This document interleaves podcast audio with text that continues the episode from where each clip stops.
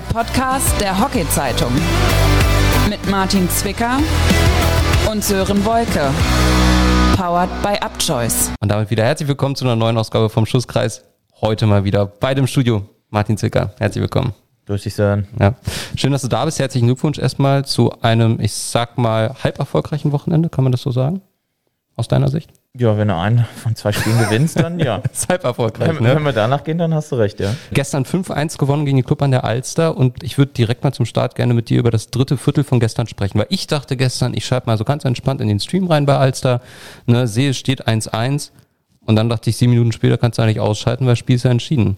Vier Tore, ich glaube in sieben oder acht Minuten. Wie ist das zustande gekommen nach so einer spannenden und ausgeglichenen ersten Halbzeit? Ich glaube, wir sind einfach ganz gut aus der Kabine einfach gekommen, haben uns natürlich auch einiges vorgenommen gehabt. Man muss sagen, wir waren halt einfach in den Situationen halt, ob das jetzt nun bei den Ecken war dann oder auch dann bei den Rebound-Sachen, wie wir dann die Tore geschossen haben, da wollten wir es einfach und hatten halt echt Bock drauf. Und klar, ist natürlich, es war dann halt auch für Alster halt ganz klar so, so ein Nackenschlag, weil es halt innerhalb von kürzester Zeit alles war. Und, und das Momentum war einfach auf unserer Seite. Also das konnte man ja dann sehen, weil sie haben ja dann ja auch einen 7 Meter verschossen, der vielleicht sie jetzt, ob sie jetzt damit ins Spiel zurückgekommen wären, sei jetzt mal dahingestellt, aber das Momentum war einfach komplett auf unserer Seite und ja. Jetzt haben wir so halb mit den Herren angefangen, aber eigentlich starten wir so richtig mit den Damen. Erstmal präsentieren wir euch aber natürlich wieder den Partner der heutigen Folge. Familienbetrieb seit über 70 Jahren. Achtmal rund um Stuttgart. Einer der größten privaten Peugeot-Händler Deutschlands. Das ist Auto Bebion. Ihr Vertragspartner, wenn es um Peugeot, Citroën und Mazda geht. Und wir bilden aus. Kaufmännisch und technisch. Auto-bebion.de Direkt mal eine Frage, welche Ausbildung würdest du bevorzugen, kaufmännisch oder technisch? Wie bitte? Ich habe dich akustisch nicht verstanden. Jetzt wirklich, oder? ja. Welche Ausbildung würdest du bevorzugen? Kaufmännisch oder technisch? Jetzt mal in Bezug auf unseren. Werbepartner. Kaufmännisch, Kaufmännisch. ja. Bist nicht so der Techniker. Sieht ja auf dem Platz immer anders aus bei Nö, dir. doch, doch auch schon, aber jetzt vermutlich nicht der Beste. Okay, alles klar. Aber, Aber kaufmännisch wäre das heißt, ich müsste ja was verkaufen und ich glaube, also meiner Meinung nach kann ich ganz gut mit Menschen umgehen. okay, Von daher. Das ist jetzt deine Meinung. Deswegen habe ich gesagt. Die lasse ich jetzt mal so stehen. ich ja. hab das ja Ja, nee, ich lasse das jetzt mal so stehen. Ne? Kommen wir zu den Damen am Wochenende Zwick und da darfst du dir jetzt erstmal eine Paarung aussuchen, über die wir erstmal ganz angeregt diskutieren können. Wir können das einfach chronologisch abarbeiten, so wie wir es im Endeffekt gerade auf unserem Bildschirm vor uns sehen. Dann machen wir das. Starten wir mit Unos Mürm gegen die Münchner SC 2 zu 1 am Ende. Das klingt auf dem Papier nach einer spannenden Partie, war es auch von der Paarung an sich. Ist das vielleicht ein bisschen früh zu sagen, das ist schon ein spannendes Spiel gewesen um den Kampf Play Down, Play Off? Ja, eigentlich schon. Die Gruppe ist halt auch, gerade so, wenn man sich die Tabelle da anschaut, ist sie halt auch schon so ein bisschen, in welche Richtung es für die jeweiligen Teams so gerade geht, auch wenn es jetzt für viele erst so der dritte Spieltag war. Man muss ja sagen, dass Mürheim zum Beispiel ja schon vor diesem Wochenende schon zwei Spiele absolviert hatte, sind halt mit zwei Niederlagen am Anfang gestartet. Dementsprechend standen sie schon halt auch irgendwie ein bisschen unter Druck, vor allem weil es auch einfach ein Heimspiel war und dann gegen einen direkten Konkurrenten in der eigenen. Also Dementsprechend war es ein wichtiger Sieg für Mülheim, eher 2-1, enge Partie, war halt einfach, einfach umkämpft und ich glaube, keiner bei den Teams wollte das Spiel halt verlieren und am Ende gewinnt Mülheim, war das Quäntchen ein bisschen mehr auf ihrer Seite. Machen wir weiter. Rot-Weiß Köln gegen Mannheimer AC auf dem Papier ein echtes Top-Duell, was die Mannheimerinnen mit 2 zu 1 für sich entschieden haben. Für dich überraschend, der Ausgang?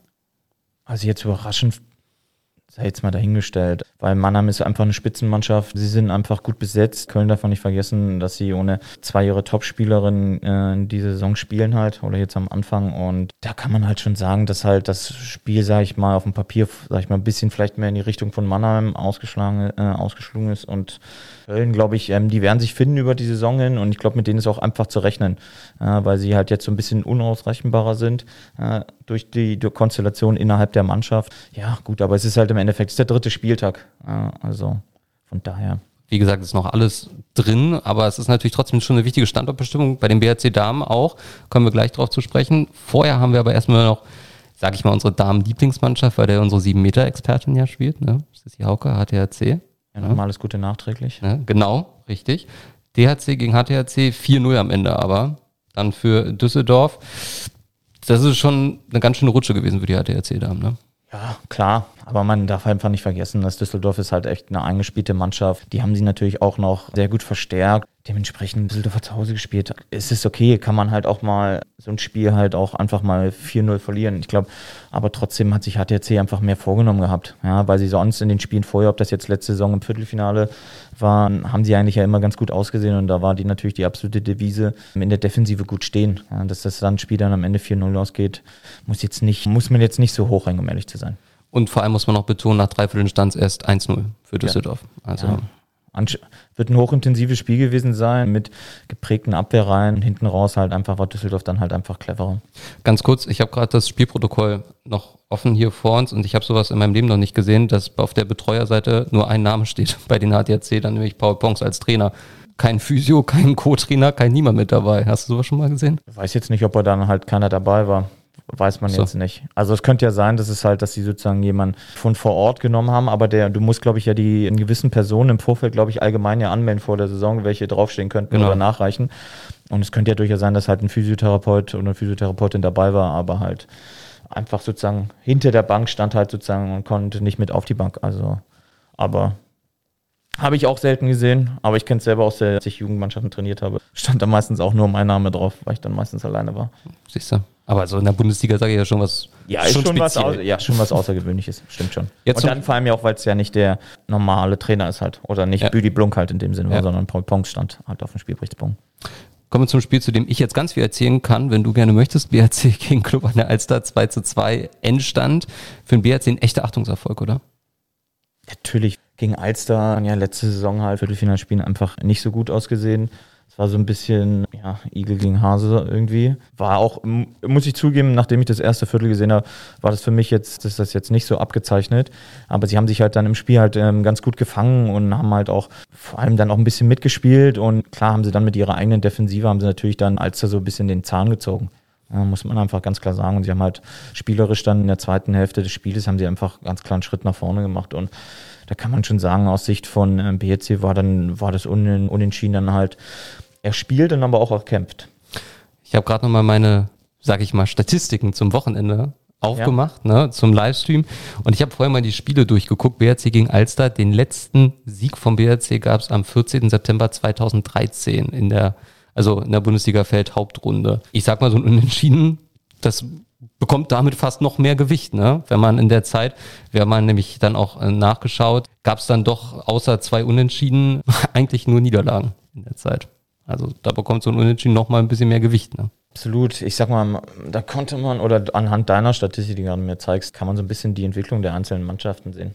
Als äh, die letzten Jahre einfach sehr viele Schritte nach vorne gemacht, haben sie als Mannschaft entwickelt. Natürlich haben sie auch gute Spielerinnen äh, dazu bekommen, aber auch gleichzeitig haben sie auch viele junge Spielerinnen halt integriert, aufgebaut und ja, und beim BRC war es so eine Zeit lang, war es halt einfach auch so ein bisschen so, so der Wandel, muss man ja sagen. Ja. Viele ältere Spielerinnen, ja, auch Spitzenspielerinnen, ob das jetzt Natascha Keller ist, ja, auch Svenja Schümann und alle, die früher sonst gespielt haben. Ja, das ist dann halt einfach ähm, seit Jahren halt einfach eine andere Mannschaft und die wird sich jetzt auch wieder finden und mehr entwickeln, muss man ganz klar sagen. Ich glaube, in dieser Saison wird man davon schon einiges sehen, einfach, dass das wieder in die richtige Richtung geht, weil sich auch seit Jahren natürlich auch ein bisschen was vornehmen, aber ähm, die Entwicklung jetzt noch nicht so krass vorhanden war. Ich glaube, so mit der letzten Saison und jetzt auch mit dem Anfang dieser Saison wird es gut nach vorne gehen. Wir haben noch eine zweite Berliner Mannschaft, die in der Damen-Bundesliga mitspielt, nämlich TuS Lichterfelde. Die hatten den Großflottbecker THGC zu Gast am Samstag, 0 zu 2 Niederlage. Trotzdem wird TuSli einen Schritt nach vorne nach dem 2-6 am ersten Spieltag. Auch wenn da der Gegner Köln hieß.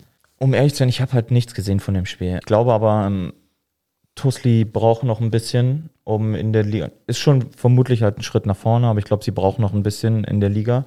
Ähm, man darf einfach nicht vergessen, dass die Teams, die aus der zweiten Liga hochkommen, dass sie halt seit Ewigkeiten einfach keine Punktspiele bestritten haben. Der Unterschied von zweiter Liga zur ersten Liga ist halt einfach nochmal deutlich größer. Ich glaube, sie brauchen halt einfach ein paar Spielchen, um in der Liga anzukommen.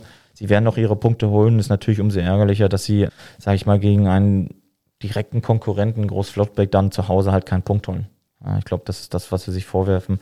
Aber im Endeffekt werden sie noch ihre Punkte holen. Wie viel es dann am Ende sind, ist natürlich, kann man natürlich nicht sagen. Aber ich glaube schon, dass sie sich jetzt mit den nächsten Spielen auch einfach mehr entwickeln und dann mehr Erstliganiveau erreichen. Das wäre jetzt was für Prediction, Zwick. Wie viele Punkte holt Tusli bis Ende Oktober? Keine Ahnung. Okay. Alles klar. ich weiß nicht. Ja, ist, okay. ich tue die Frage einfach fix ab. ja, nee, okay, alles das gut. bringt ja nichts. Ganz enges Spiel gab es in Raffelberg am Samstag. Club Raffelberg gegen UAC Hamburg 0 zu 1 Jetzt muss ich sagen, ich bin nicht der absolut größte Experte bei beiden Mannschaften, aber so 0-1 ist für mich schon überraschend. Ich hatte da mit einem klareren Sieg für UAC gerechnet. Wie sieht es mit dir aus? Um ehrlich zu sein, habe ich mir gar keine Vorstellung vorher gemacht. Bei beiden Teams. Rafelberg ist aufgestiegen. Da ähm, trifft das gleiche zu wie bei, bei Tusli.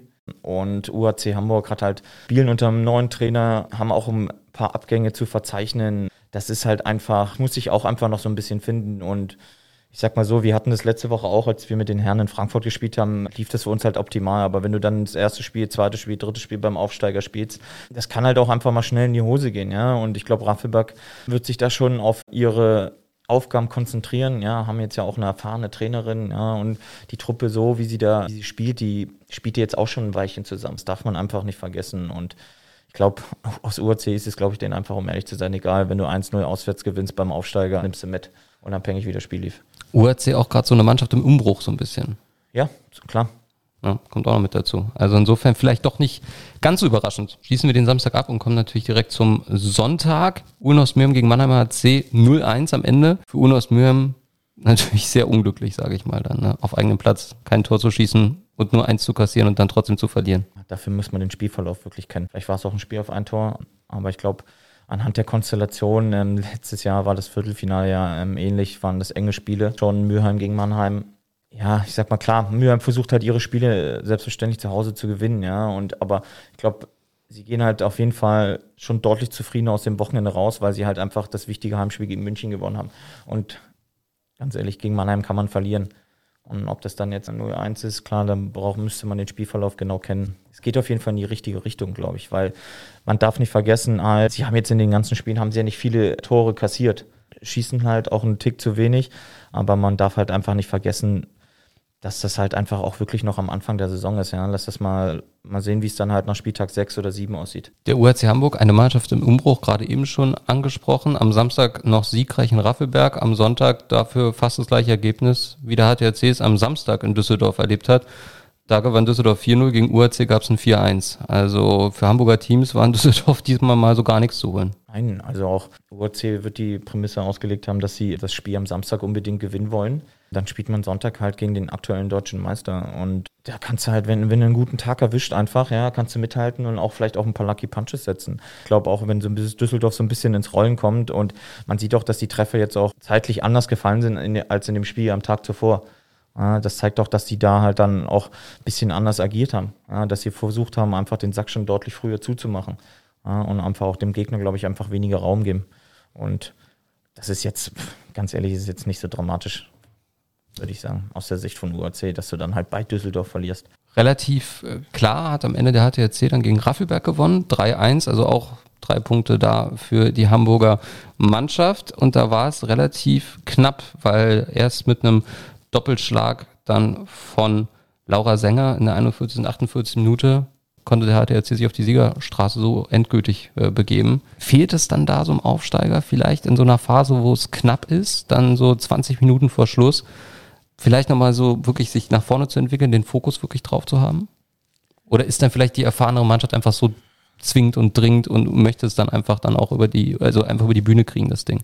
Ja, aber man sieht halt einfach, die Tore fallen halt des dritten Viertels halt. Die zwei Tore, das waren, ist einfach komplett eine Trendwende, ja. Also ich denke, er wird gut aus der Kabine gekommen sein, werden da viel mehr Druck gemacht haben und werden ihre Chancen halt einfach genutzt haben zu dem Zeitpunkt. Ich glaube, ich glaube, das ist bei jedem Team so, ob das jetzt nur ein Aufsteiger ist oder eine Mannschaft, die jetzt schon ein paar Jährchen in der ersten Liga spielt. Da geht's ja auch einfach um den Verlauf des Spiels halt, ja. Man muss halt versuchen, einfach eine gewisse Konstanz an den Tag zu legen. Ich glaube, das weiß jeder, ob das jetzt ein Spitzenteam ist oder vielleicht ganz so ein Spitzenteam oder die vielleicht möglicherweise um den Abstieg spielen. Wenn du keine Konstanz in deinem eigenen Spiel reinbringst, dann wird es unheimlich schwierig. Ist egal, gegen welchen Gegner es geht. Ich glaube, das hat halt einfach HTC in dem Spiel einfach gezeigt, weil sie auch einfach nach der Halbzeit halt besser rausgekommen sind, die Tore erzielt haben und dann lässt sich natürlich auch einfacher ähm, spielen.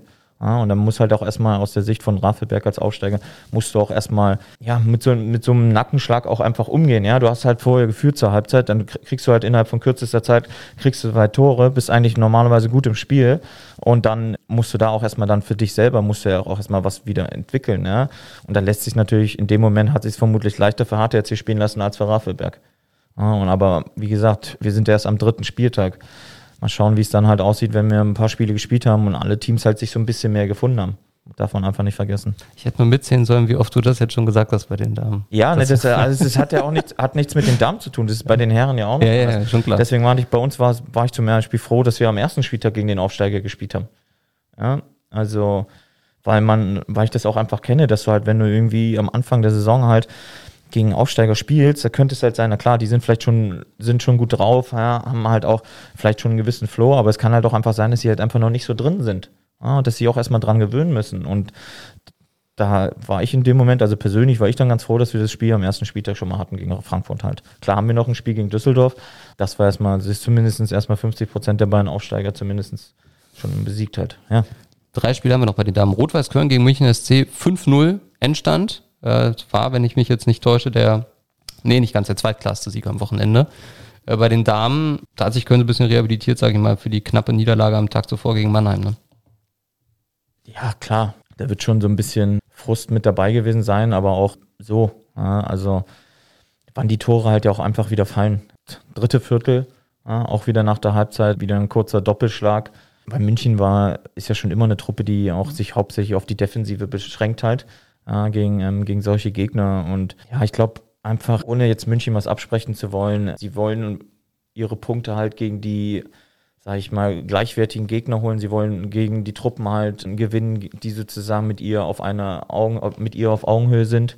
Also ja, so sozusagen. die Tuslis und Flottbacks und ja, aber auch dann, ja, einfach muss man ja auch so München, Mü äh, München, Berlin, BRC, Mülheim, ja, solche Teams einfach mit dazuzählen halt okay. aktuell noch, ja, weil ich glaube, wir sprechen ja auch, oder HTRC, ja, wir sprechen halt ja schon von einer gewissen Spitzengruppe, weil einfach den, den muss man das einfach zugestehen, weil sie halt einfach über eine lange Zeit halt einfach da oben mitgespielt haben, ja. Und das war bei den anderen Teams halt einfach nicht der Fall. Erwähnenswert auf alle Fälle da noch der Hattrick von Emma Börmanns, 35., 36., 57.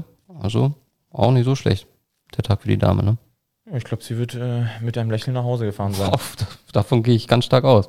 Tussi gegen Alster, 1-7 am Ende, das erwartete Ergebnis, auch in der Höhe? Ich weiß nicht, ob das zu erwarten war, aber es war natürlich für Tussi eine sehr schwierige Aufgabe. Einfach, nachdem Alster einfach die Punkte hat liegen lassen gegen den BRC, werden die mit einer gewissen Einstellung am Sonntag auf den Platz gegangen sein, waren dann so ein bisschen auf Genugtuung aus. Und ich glaube, sie wollten einfach auch da nichts anbrennen lassen. Und einfach, man sieht ja auch einfach, wer da so die Tore dann geschossen hat, halt. Hauptsächlich die Stürmerinnen. Also da war äh, viel Zug nach vorne. Hanna Valentin da mit vier Treffen. Also wenn Emma ja. Börmanns von München mit einem Lächeln von der Anlage gegangen ist, dann Hanna Valentin ja. noch ein Stückchen breiteres Lächeln. Ne? Ja, auch weil Lisa Altenburg, auch Stürmerin halt, ja. Also weiß man ja schon eigentlich Bescheid, wie das Spiel dann grob lief. Und jetzt hast du eine Mannschaft mit dazugezählt zu so einer Gruppe um Mülheim, Großflottbeck mit dazu, die aber in der Tabelle sich in der Spitzengruppe jetzt etabliert hat nach drei Spielen, nämlich der BRC. 5-1 Sieg gegen Großflottbeck. Also am Ende vier Punkte mitgenommen aus Spielen gegen Alster und Flottbeck die BRC-Damen so ein bisschen das Team der Stunde in der Damenbundesliga in fast schon überraschend bestechender Frühform? Oder ist das ein bisschen zu hoch gegriffen? Also ich würde sagen, es ist gerade noch ein bisschen zu hoch gegriffen. Man muss die Konstellation der drei Spiele muss man einfach sich ansehen. Du hast halt gegen Mülheim gespielt, gegen Flottbeck gespielt und das sind halt Teams, gegen die du, du Punkte holen musst aus der Sicht vom BRC, meiner Meinung nach. Und vor allem auch, weil es einfach Heimspiele waren. Ist egal welches Team, jedes Team muss einfach seine Heimpunkte holen das ist halt einfach auch eine Grundvoraussetzung, ja. Und da der BRC mit drei Heimspielen gestartet ist, war das natürlich dann eine Top-Ausbeute. Ja, also die meiner Meinung nach die Punkte gegen Mülheim und gegen Flottbeck, die waren Pflicht. Ja, und dann natürlich dann noch so ein bisschen so das i-Tüpfelchen, dass einen Punkt gegen Alster holst, umso optimaler. Ja, aber ich glaube eher entscheidend ist auch einfach, dass sie in dem Spiel halt so gegen Flottbeck, dass das Spiel halt nicht 1-0 ausging, sondern es ging halt 5-1 aus. Ich wollte gerade sagen. So, ja, das ist, war ja auch teilweise auch äh, das Manko von dem BRC da, ja, dass sie zu wenig Tore geschossen haben. Also die in der Defensive stehen sie ja eigentlich immer, immer sehr gut, aber schießen dann halt zu wenig Tore. Und ähm, ich glaube, das ist einfach auch für das Gefühl der Mannschaft und auch für die nächsten Aufgaben, die anstehen, ist es halt auch einfach wichtig, dass man so ein Spiel halt auch immer deutlich gestaltet hat. Ja, und vor allem mal Tore geschossen hat. Das war in den letzten ja. Jahren immer so das Problem, sag ich mal, genau. bei den BRC Damen. Ne? Deswegen deutlich gestaltet. Ja, da sind wir. Auch vom Ergebnis her. Ja, wir sind ja so. Für dich. Ja, okay, alles klar. TV-Tipps sind wir noch schuldig bei den Damen in der Bundesliga am kommenden Wochenende, wie ihr es von uns kennt. Und ich sag mal, jetzt ohne, dass ich die anderen Partien schlecht reden möchte. Ja, es sind alles tolle Begegnungen. Wenn ihr euch aber für ein Spiel entscheiden wollt und müsst, wird am Sonntag, sage ich euch jetzt ganz ehrlich, 12 Uhr, Alzer gegen Düsseldorf. Oder? Also da kannst du ja nicht viel falsch machen mit. Nein, mit Sicherheit nicht. Also, Besser geht's ja nicht. Ja, nach dem späten Frühstück kann man sich doch das entspannt anschauen. Du, Kannst du ja auch machen, ne? Ja. Du hast ja nur samstags sozusagen was Zu tun, Zu ja. tun, genau. Ja, ich muss nur Samstag arbeiten. Genauso genau. wie ich. Ich muss auch nur samstags arbeiten. Also? Ein Glück. Gott sei Dank, es wäre noch schöner für uns beide. Kommen wir aber erstmal, bevor wir zu kommenden Wochenende kommen, zum vergangenen Wochenende und starten da rein. Hamburger Polo Club gegen Rot-Weiß Köln. Polo, so ein bisschen hat man dieses Jahr das Gefühl, dieses Jahr muss es doch klappen mit dem Final Four. Gegen Rot-Weiß Köln hat es trotzdem noch nicht gereicht, um da was mitzunehmen. Polo wird von vielen so als Geheimfavorit ja auch gehandelt. Wie siehst du das Ganze um Polo? Ja, die haben eine starke Truppe. Also sie haben sich ja auch noch, noch mal verstärkt, haben gute Leute dazu bekommen und ja, aber wie ich vorher schon zigmal jetzt gesagt habe, ey, das ist ganz ehrlich, das war der, der zweite Spieltag. So, ja, und sie sind am Polos am ersten Spieltag mit dem Kantersieg gestartet, so und ja, also es war, es war ein 2-1. Also ist ja jetzt nicht so, dass man irgendwie davon sprechen kann, dass ein Team mal das Spiel deutlich bestritten hat, so vom Ergebnis her und ich glaube einfach, da wird einfach noch einiges passieren. Polo, äh, mit Polo ist auf jeden Fall zu rechnen. Wie gesagt, sie haben auch eine Truppe, weil neue Spiele dazu bekommen, aber der Größe ist zusammengeblieben. Ja, es ist ja bei Köln ja auch nicht anders. Dementsprechend werden die schon, die werden ihre Punkte holen und werden halt aber auch, muss man einfach damit rechnen, dass sie auch ähm, weit mit vorne landen. Ja, und ist auch klar, Matthias Witters hat letztens im Interview gesagt, ähm, sie wollen den nächsten Schritt gehen und das ist halt dann einfach das Erreichen des Final Fours. Ja, und ist auch, wäre auch Quatsch, wenn sie was anderes als Ziel setzen würden. Ganz ehrlich. Also du denkst, die Mannschaft hat das im Tank. Ja, ja klar. Also sie sind ja letztes Jahr auch dann nur im Viertelfinale gescheitert. Dementsprechend wäre es ja irgendwie fatal, weil du würdest ja jetzt nicht sagen, ja, ich will jetzt ins Viertelfinale, halt, sondern du willst dein Viertelfinale erfolgreich bestreiten halt. So, und das ist ja dann, dann wäre das ja die logische Konsequenz, dass du zum Final vorkommst. Ich glaube auch einfach anhand, wenn man die Namen auf dem Spielberichtsbogen liest, halt von der Truppe, nichts anderes wäre deren Ziel. Also meiner Meinung nach. Knappes Spiel, auch in Hamburg. URC gegen Frankfurt 80, wieder dein Aufsteiger vom ersten Spieltag. Knapp verloren, die Frankfurter mit 2 zu 0. Ähm, auch da UHC Herren so ein bisschen wie die Damen, auch eine Mannschaft im Umbruch. Ja, klar. Einfach, weil sie haben mal, ähm, der Tod ist ja zum Beispiel gewechselt, der spielt jetzt ja bei Alster mit Jan-Philipp Rabente, ist halt einfach auch ein Spieler, der hinten sozusagen den Laden auch ein bisschen zusammengehalten hat, auch am, einfach mit seiner Erfahrung, ähm, spielt auch nicht mehr. Da müssen jetzt einfach ähm, junge Spieler in die Presche springen und die Truppe war ja jetzt ja auch schon die letzten ein, zwei Jahre allgemein halt vom Do Altersdurchschnitt halt eine jüngere Truppe als zuvor halt. Ja, mit denen ist einfach zu rechnen, weil es viele junge Spieler, aber auch viele junge Talente. Ich glaube, dann äh, über die Saison hinweg werden die sich auch noch viel, viel besser finden und sie haben halt einfach ihre Pflichtaufgabe erfüllt mit einem 2-0-Sieg gegen den Aufsteiger und fertig ist. Kommen wir zu den eben schon halb angesprochenen Alzeranern. Die hatten Nürnberg zu Gast und haben einen kurzen Prozess gemacht mit den Nürnbergern. 6-0 am Ende. Ja. Kann man so sagen, ja, ähm, sag ich mal, Alster Kammer hat natürlich auch ein, mit breiter Brust in das Wochenende nach dem äh, Auftaktsieg zu Hause gegen Mannheim. Spielt gegen Nürnberg, letzte Saison um den Abstieg gespielt haben, spielen einfach in einer ganz anderen Konstellation als in den Abstiegsspielen. Ja, und ja. Ohne die ganzen alten Recken. Ja, auch so und auch ein, zwei sind ja auch noch weggegangen und ich glaube einfach, dass halt für Alster nichts anderes gab, als das Spiel deutlich zu gewinnen. Und das haben sie am Ende dann halt auch geschafft. Und es ist halt so, dass Nürnberg muss, muss um seine Punkte kämpfen, ja, aber ich glaube, sie wissen auch, ähm, wo sie ihre Punkte holen wollen und das sind hauptsächlich natürlich in den Heimspielen, aber auch gleichzeitig gegen die direkten Konkurrenten. Bei Unos Mirm ist eigentlich immer auf einen Mann Verlass, äh, Verlass und der trägt die Rücknummer 6 und heißt Lukas Windfeder. 3-1 Sieg für die Mülheimer, zwei Tore von Lukas Windfeder, 30. und 47. Das ist schon, sage ich mal, ein echter Faustpfand, wenn du so einen Spieler in deinen Reihen hast, oder? Also der einfach auch die Ecken so kontinuierlich und verlässlich in der Liga trifft. Natürlich, also ich sag mal, wir hatten das ja auch letzte Saison, also das mit Martin Hehner, dass wir jemanden in der Mannschaft hatten, der halt sehr viele Eckentore geschossen hat. Und auch heutzutage ist es einfach schon nicht die halbe Miete, aber es ist halt einfach enorm wichtig, dass du halt einen sehr guten Eckenschützen einfach hast. Ja, weil so ein, ist egal wie der Spielverlauf ist, durch eine Ecke kannst du halt einfach jetzt nicht leicht, aber du kannst halt Tore erzielen. Das macht Luki natürlich jetzt schon auch seit Jahren, aber man sieht es ja auch bei Köln. Ja, da hast du auch mit Van der Werden und auch Tom Grambusch, hast du halt Leute, die halt immer wieder ein Tor schießen können. Ja, und auch, ob das nun Payet bei bei Mannheim ist, ja, HTHC Körper und so, ja, die ganzen Mannschaften, die in den letzten Jahren oben immer mitgespielt haben, hatten immer gute Eckenschützen. Ja, Polo hat sich ja auch mit dem Russell halt auch, der hat auch schon sau viele Eckentore geschossen. Ja, und ohne Eckenschütze wird es halt einfach allgemein schwierig, ganz oben zu landen. Ja, und perfektes Beispiel war jetzt ja auch einfach, ähm, konnte man ja bei Olympia sehen, mit Hendricks halt von Belgien, der glaube ich, keine Ahnung, 15 oder 16 Tore bei Olympia geschossen hat es ist halt einfach schon krass wichtig, dass du einen guten Eckenschützen hast. Kommen wir zum Spiel, wo ich jetzt glaube, du möchtest nicht so gerne drüber sprechen, aber du musst. Warum ist kein Problem. ja, ist kein Problem. Kam zum äh, Aufeinandertreffen mit deinem Buddy, Tobi Hauke, ne, in Hamburg, HTRC gegen BRC, am Ende 2 zu 0 Sieg für die Hausherren. Ich würde aber trotzdem, Tobi Hauke habe ich gerade angesprochen, gerne kurz mit dir über ihn sprechen wollen, weil im Spielbericht ist vermerkt, dritte Karte, äh, dritte Minute, grüne Karte, Tobi Hauke, unsportliches Verhalten, dritte Minute, gelbe Karte, Tobi Hauke, ständiges Reklamieren. Was war denn da los? Ja, so wie es halt steht halt. Liest sich Naja, ja. ist halt so, wenn du halt, hat halt einfach weitergemeckert, nachdem er die grüne Karte bekommen hat. War die Dann denn dann- gerechtfertigt? um ehrlich zu sein, ich habe es nicht gesehen. Achso. Ja, aber deswegen, weil du sagst, aufs Aufeinandertreffen auf meinen Buddy, ja, Buddy ja, aber ich habe ja nicht gespielt. Dementsprechend war es ja dann eher nur ein äh, Aufeinandertreffen auf außerhalb des Spielfeldes. Das, darauf wollte ich jetzt zu sprechen kommen. Warum steht Martin Zwicker nicht auf dem Spielberichtsbogen? Und Anschlussfrage, wie wäre das Spiel ausgegangen, wenn Martin Zwicker auf dem Spielberichtsbogen gestanden hätte und mitgespielt hätte? Also bei uns hat ja auch Joni Moll hat ja auch nicht gespielt. Ich war am Freitag auf einer Hochzeit und es war schon frühzeitig kommuniziert, dass ich an dem Samstag auf jeden Fall nicht zur Verfügung stehen werde. Klar, es war die Konstellation natürlich dann so, dass man hätte ja auch alles sein können. Man hätte Sonntag spielen können, dann wäre es was anderes gewesen. So am Ende war der Spielplan so, dass es ein Doppelwochenende ist in Hamburg. Und ja, aber es war frühzeitig kommuniziert, dass ich in dem Spiel einfach nicht mitspiele, weil es einfach keinen Sinn gemacht hat. Man muss auch mal einfach private Dinge, muss man auch ab und zu mal in den Vordergrund schieben und das war an dem, an dem Freitag und Samstag der Fall und ja, deswegen habe ich einfach nicht gespielt. Juni Gemoll hat auch nicht gespielt, weil er äh, beruflich anderweitig beschäftigt war an dem Samstag. Hätte er auch mitgespielt und ja, ob wir, wenn wir jetzt mitgespielt hätten, ob sich da daran was geändert hätte, weiß ich jetzt nicht, weil man darf auch nicht vergessen, weil hat jetzt ja äh, Michi Körper auch nicht gespielt, der krankheitsbedingt nicht spielen konnte an dem Wochenende.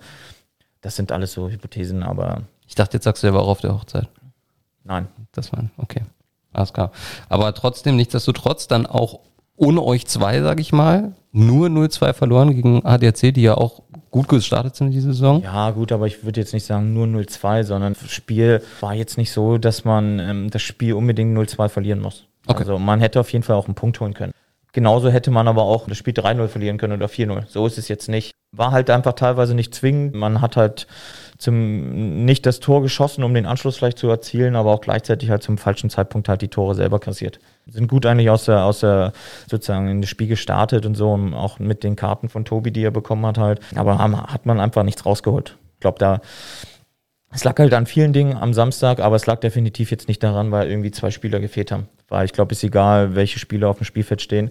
In einer gewissen Konstellation kannst du halt immer deine Leistung bringen, vor allem mannschaftlich. Es ist, ist ja bei HTC dann ja auch nichts anderes. Ja, die haben auch schon Spiele bestritten, wo ein Tobi nicht mitgespielt hat und HTC hat dann halt auch gut gespielt und einfach ihre Punkte geholt. Ja, ich glaube, die Mannschaftskonstellation ist im Endeffekt dann, dann nicht ganz so wichtig, sondern jeder muss seine Aufgaben erfüllen und jeder muss an einem Strang ziehen und gleichzeitig muss man halt einfach auch ein, einfach gut zusammenspielen, aber auch halt auch ein bisschen Glück haben und das war halt leider an dem Tag halt nicht so der Fall. Letztes Spiel am Samstag, Düsseldorfer AC, Mannheim AC, 2-3 am Ende. Da habe ich auf den Spielberichtsbogen geguckt und dachte, boah, das war aber mal richtig knapp für Mannheim. Ist Düsseldorf wirklich so gut, dass du nur mit einem Tor gegen MAC verlierst? Kann ich dir nicht sagen, um ehrlich zu sein. Also die Tore, die sie geschossen haben, sind zwei sieben Meter, die innerhalb von fünf Minuten gefallen sind. Und es ist eigentlich wirklich egal, ob du jetzt gegen Mannheim spielst oder ob du dann vielleicht gegen, weiß ich nicht, gegen den anderen Aufsteiger Frankfurt spielst halt, ja, wenn du halt einfach deine Hausaufgaben machst, dein, äh, dein Spiel in gewissem Maße durchziehst, dann kommst du halt gegen jeden Gegner zu Chancen und erzielst halt auch einfach Tore. Ja, aber sagen wir mal so, Düsseldorf kann sich davon nichts kaufen, halt, dass sie 2-3 verloren haben. Mannheim gewinnt das Ding am Ende, Payat schießt eine Ecke rein zum 3-2 und die fahren nach Hause. So, da kann, um ehrlich zu sein, man kann sich halt leider oft nichts davon kaufen. Ja, das kenne ich selber. Bestreitest irgendwie ein gutes Spiel, was weiß ich nicht. Am Ende verlierst du 1-0. Was, Und- was wären für dich die bittere Niederlage? 0-1 und das äh, Siegtor für den Gegner fällt in der letzten Sekunde oder so ein saftiges 0-6? Keine Ahnung, weil das ist halt, hängt vom Spielverlauf einfach ab. Ja, muss man einfach sagen, ja. Also kann ja sein, dass du halt die ganze Zeit die bestimmende Mannschaft bist, ja, und die andere Mannschaft setzt einen Lucky Punch halt kurz vor Schluss, ja, oder fährt halt einen guten Angriff, so, dann ist das halt unfassbar bitter. Kann aber auch genauso sein, dass du halt einfach, wenn du 0-6 verlierst, hast du aber ein gutes Spiel gemacht, aber die schießen halt vielleicht, sind halt, sag ich mal, sechsmal im Kreis. Du hast halt genauso 10, 12 Chancen, schießt halt aber gar kein Tor, weil der Goalie einen super Tag erwischt, dass du schlecht in, im Abschluss bist und die sind halt einfach eiskalt in den ganzen Sachen. Um Kannst ehrlich nicht zu sein, ist jeden, ja, jede Niederlage ist bitter. Okay. Das hat die hat auch Frankfurt hinnehmen müssen. Ich nehme es mal als Überleitung für Sonntag. Spektakuläres 3-8 bei Polo eingesteckt. Polo Wir haben es jetzt schon angesprochen, starke Mannschaft und ich meine gegen Frankfurt mal ein spannendes Scheibenschießen gemacht. Ne? Ja, das hat man ja auch in dem ersten Spiel von Polo gesehen. Ja, sie sind eine offensiv starke Mannschaft. Sie haben natürlich unheimlich schnelle Leute da vorne, ja, sind, ähm, sind dynamisch unterwegs und wollen halt nach vorne spielen. Ich glaube, Frankfurt ist einfach aktuell noch nicht dem Tempo gewachsen. Okay. Aber kommt sowas im Laufe der Saison? Und ich meine, du hast jetzt auch nicht unendlich viele Spiele Zeit, dass das dann irgendwann kommt. Das muss ja schon dann schnell kommen. Du kannst ja nicht zehn Spiele abschenken, oder? Natürlich nicht, aber seien wir doch mal ehrlich, eigentlich ist doch scheißegal, ob du da die Hinrunde, die elf Spiele plus dann äh, die fünf Rückrundenspiele, selbst wenn du die alle verlierst, kommt nachher, sind ja die Spiele in der Abstiegsrunde entscheidend. Das ist ja Kritikermodus jetzt wieder, ne? Nein, aber das meine ich so, aber du hast ja dann einfach, muss man ja einfach sagen, du hast halt 16 Spiele Zeit, um dich, dich darauf einzustellen. Ja, also, und ich kenne die Zielsetzung von Frankfurt nicht. So, ja, und die werden, klar werden die jetzt nicht sagen, ja, ist ja egal, wie die Ergebnisse lauten, so, sondern die wollen halt einfach, die wollen in der Liga ankommen, die wollen ihre Punkte holen und dann natürlich auch die bestmögliche Platzierung in ihrer Staffel erlangen. Ja, aber es ist wie gesagt, Spieltag 3 und es ist ja jetzt nicht so, dass sie gegen, jetzt sage ich mal, gegen Laufkundschaft gespielt haben. An dem Wochen, äh, in den ersten drei Spielen. Sie haben halt gegen uns gespielt, die in der letzten Saison im Final Four waren. Sie haben gegen Polo gespielt, ja, die sich absolut verstärkt hat und auf dem Final Four, zum Final Four möchte. Ja, und dann auch noch auswärts. Ja, und gegen wen haben sie am Samstag gespielt? Gegen UAC Hamburg, die auch in den letzten Jahren halt auch immer ein Kandidat dafür war, um zum Final Four zu kommen. Ja, und sind letztes Jahr auch nur knapp an uns gescheitert. Also, ähm, das waren jetzt ja keine Mannschaften, wo du sagst, da muss man ja, da muss man ja. Ja, das stimmt, hast recht. Ist so. Viele Tore haben wir generell gesehen am Sonntag. URC Hamburg gegen Rot-Weiß Köln 3-4. Gleiches Ergebnis übrigens wie deine Dortmund an Leverkusen an der Stelle nochmal. Ja, ja, danke. Also herzlichen Glückwunsch. Da hat sich vor allem ein Mann wieder mal in die Torschützliste eingetragen mit zwei Strafwerken Mink van der Werden. Wie gerade erwähnt, wie wichtig Eckenschützen Ja. einfach sind. Ja. Ja, und auch vor allem, zu welchem Zeitpunkt ja die Tore gefallen sind. Ja. wenn du schaust, 1-0, 17. Minute Ecke. Rühr 2-0, 21. Scheinbar direkt im Gegenzug. Anschlusstreffer, 1-2, Hannes Müller. 3-1, Mink van der Werden, eine Minute später. Geile 60 Sekunden. ja, das ist halt einfach genau, holst du eine Ecke, Chance ist da, wird genutzt. Und dafür, klar, dafür sind sie auch da, aber auch, wie wichtig solche Eckenschützen einfach sind. Ob das bei den Damen ist oder bei den Herren, ist es unheimlich wichtig. Die ganzen letzten Jahre, ob das bei den internationalen Top-Teams, die haben alle gut- gute Eckenschützen. Ja, muss man ja einfach so sehen. Und auf Mink van der Werden kommen wir nachher nochmal zu sprechen, im Ausblick auf unser Spiel der Woche, aber das nachher. BAC bei Alster zu Gast, haben wir vorhin schon kurz angesprochen, 1-5, ganz starkes drittes Viertel. Kann man es darauf runterbrechen von euch? Ja. Ja, gut. Okay, dann lassen wir es doch dabei. Und kommen wir zum, ich glaube, ersten zweistelligen Ergebnis in der gesamten Bundesliga. HTHC gegen Nürnberg 10-1. Das ist für den Kopf schon mal richtig heftig, oder? Also für die Nürnberger. Ja, die haben am Wochenende einfach auf die Mütze bekommen. Ja. Muss man einfach so sagen. Und aber im Endeffekt werden sie da wegfahren und sagen, ja, eigentlich egal, wir haben beide Spiele verloren, darum ging, das ist das Ärgerliche. Ich glaube, das Ergebnis ist jetzt da jetzt mal so ein bisschen dahingestellt. Und wer hat's am Ende- HTRC hatte Aufwind, Gewinn Samstag halt. Ja, was willst du mehr? Und das ist einfach entscheidend. Auch die Konstellation oder die Zeitpunkte, wann die Tore auch wieder gefallen sind, sind so ein bisschen eigentlich optimal. Ja, ist jetzt nicht so, dass am eine Zeit lang halt echt hintereinander Tore, sondern schon schön über das Spiel verteilt. Ja, es wird ein schönes Spielchen gewesen sein.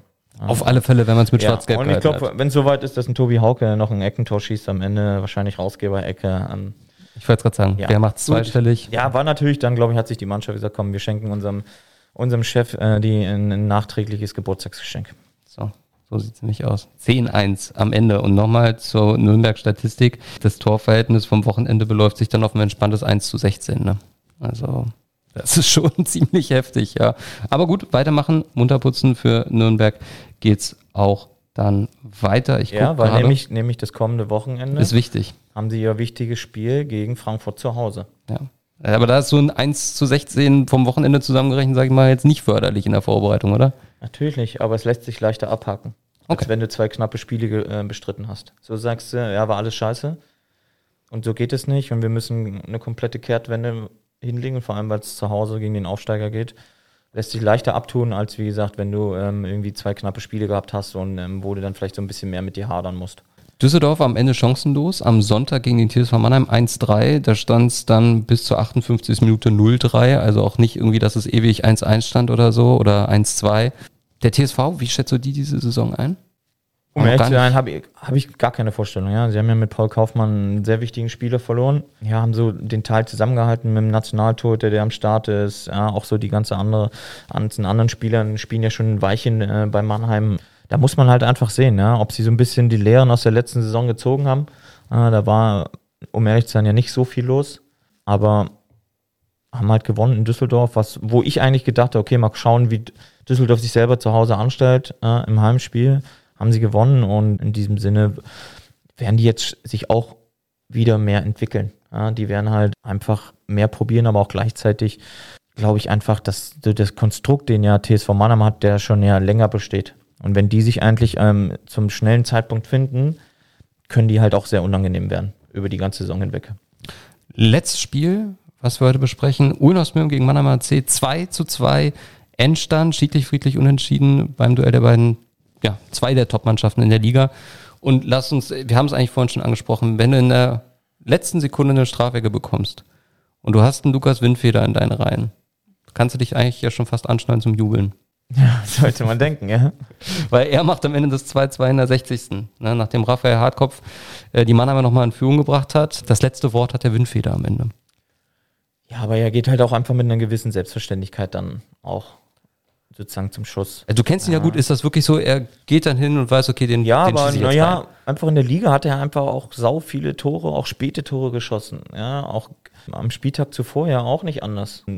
Hatte natürlich die nicht spät geschossen, sondern am Anfang. Ja, und auch, das meine ich ja, diese Eckenschützen, die entwickeln eine gewisse Selbstverständlichkeit.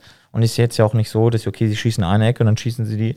Und wenn es dann nicht, wenn sie da nicht reingehen, dann schießen sie nicht mehr. Sondern das ist, muss man ihnen auch irgendwie zugutehalten oder auch, dass sie halt ja immer wieder dahin gehen. Ja, und auch, dass sie auch die Erlaubnis bekommen. Und ich glaube, das stärkt natürlich das eigene Selbstbewusstsein, aber auch gleichzeitig auch diese Mannschaftskonstrukt, ja, weil so ein, so ein gewisses Vertrauen von der eigenen Mannschaft in den einen Spieler, das ist halt unheimlich wichtig. Ja. Es gibt eine Ecke oder du führst halt den Angriff aus oder wirfst nochmal alles nach vorne, sondern du weißt halt, okay, wenn ich natürlich ein Tor erziele, ist es umso geiler, aber ich muss eigentlich, wichtig ist auch einfach, dass ich Ertrag erziele. Und wenn ich eine Ecke raushole, ist dann schon mal die Chance viel, viel größer, um ein Tor zu erzielen.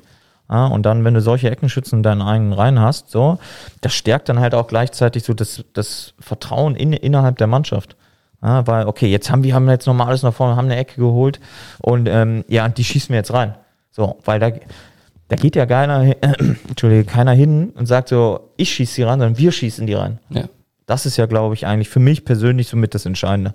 Ja, klar, führt einer die Ecke aus, ja, also, oder schießt sie halt aufs Tor. Aber im Endeffekt, wir schießen die dann am Ende rein. So, das finde ich immer irgendwie ganz cool. Und ich glaube, das ist halt auch enorm wichtig und auch, das ist auch, glaube ich, auch einfach ein Grund, warum halt auch ein Lucky Windfehler so viele entscheidende Tore oder auch so spät im Spieltor schießt Piatis ja auch nicht anders. Ja, Körper auch nicht, ja, Van der Ven, alle wie sie heißen. Hähne, ja, die haben alle auch Ecken kurz vor Schluss oder mit dem Schlusspfiff reingeschossen, weil sie Selbstvertrauen hatten, weil sie Selbstbewusstsein mit an den Tag legen, aber auch gleichzeitig, weil die Mannschaft halt auch einfach dahinter steht, hinter diesen Entscheidungen, dass geschossen wird. So. Kommen wir zum TV-Tipp. Am Wochenende bei den Herren, und das müssen wir jetzt in eigener Sache sagen, ganz klar, Samstag 12 Uhr, da hört ihr mich wieder und sehen tut ihr den Herrn, der gerade mir gegenüber sitzt, Martin Zwicker. 12 Uhr BRC gegen Rot-Weiß Köln, Duell mit deinem nächsten Nationalmannschaftsbuddy, Mats Grambusch. Oh, gut, da sind ja einige dabei. Ja, und ich wollte gerade sagen, und ansonsten noch Vorbereitung. Vincent Vanasch hat nicht gespielt jetzt am Wochenende. Ähm, ich glaube, der ist Vater geworden zum zweiten Mal. Also vielleicht dabei, vielleicht nicht dabei. Das Ähm, kann ich dir nicht sagen, aber ich glaube einfach, da, also das ist der Grund, warum er ähm, nicht dabei war. Könnte das Auswirkungen haben auf eure Vorbereitung, ob der jetzt dabei ist oder nicht? Nö. Nee, okay, alles klar. Aber äh, Ming van der Werden wird wahrscheinlich mit dabei sein, der momentan auch in guter Form ist. Also es wird ein richtig geiles Spiel. Schaltet rein, kurz vor zwölf geht's los mit mir im Kommentar. Zirka auf dem Platz. Und du zeigst auf dem Bildschirm. Ja, bitte sprich. Hamburger Polo Club gegen Ulmers Mühren. Auch nicht Das so schlecht. Vom, aus der letzten Saison Viertelfinalspiel. Ja. Ähm, ich glaube, das ist auch ein sehr, sehr interessantes Spiel. Aber das Gute ist, das Spiel ist ja 14.30 Das Genau. heißt, man hat entspannt Zeit, nach unserem Spiel sich das dann anzuschauen. So sieht's aus. Und dann Und natürlich allgemein alle anderen auch. Klar. Ja, schön ein paar Bildschirme aufbauen und Hockey gucken. So sieht's aus. Ne? Und dann Sonntag ein Spiel Nürnberg gegen Frankfurt. Wir haben es schon kurz angesprochen. Sehr ist interessant. Wirklich sehr interessant, gerade in der Frühphase der Saison. Zwick, gibt's von dir einen Tipp für dein eigenes Spiel? Für, für meine. Ist mir fast die Sprache verschlagen. Nein, Okay. Gibt es einen Tipp für Nürnberg gegen Frankfurt? auch nicht. Aber es ist auf jeden Fall ein, äh, ein Richtungsweise. Gut, alles klar. Dann hören wir uns wieder am kommenden Montag mit der neuen Ausgabe Mal schauen, wenn ich Bock habe. Was ist das denn für eine? Das ist Folge 32 hier gerade. Was ist denn, wenn ich hier Bock habe? Was sind das für neue Starallüren hier? Ja, ja ich kann es gar nicht glauben. manchmal hast du auch keinen Bock. Und, Was? Ich habe immer Bock. Ich bin ja immer voll hyped hier. ja, okay. So, also bis dahin. Wir sehen uns am Samstag beim Stream und dann am Montag beim Schlusskreis. Bleibt gesund. Tschüss und ciao aus Berlin. Ciao, ciao.